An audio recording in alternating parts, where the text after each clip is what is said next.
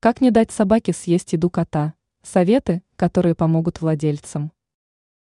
Когда в доме есть кот и собака, то часто возникает проблема, связанная с питанием. Любопытный четвероногий друг может брать еду кота, оставляя его голодным. Конечно, это ставит владельца в неудобное положение, вызывает чувство раздражения и непонимания. Чтобы решить проблему с кражей еды, можно прибегнуть к некоторым советам.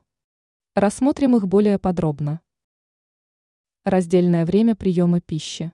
Для предотвращения конфликтов между питомцами можно начать кормить их в разное время. Сначала лучше дать еду собаке. Когда она насытится, кошачья еда не будет вызывать у нее интерес. Создание барьеров. Также стоит уделить внимание разделению мест приема пищи. Для этого можно использовать детскую калитку, либо поднять миску кота на более высокое место. Дрессировка собаки. Чтобы собака не брала чужую еду, можно обучить ее командам. Освоить основы дрессировки можно самостоятельно, либо с помощью опытного кинолога.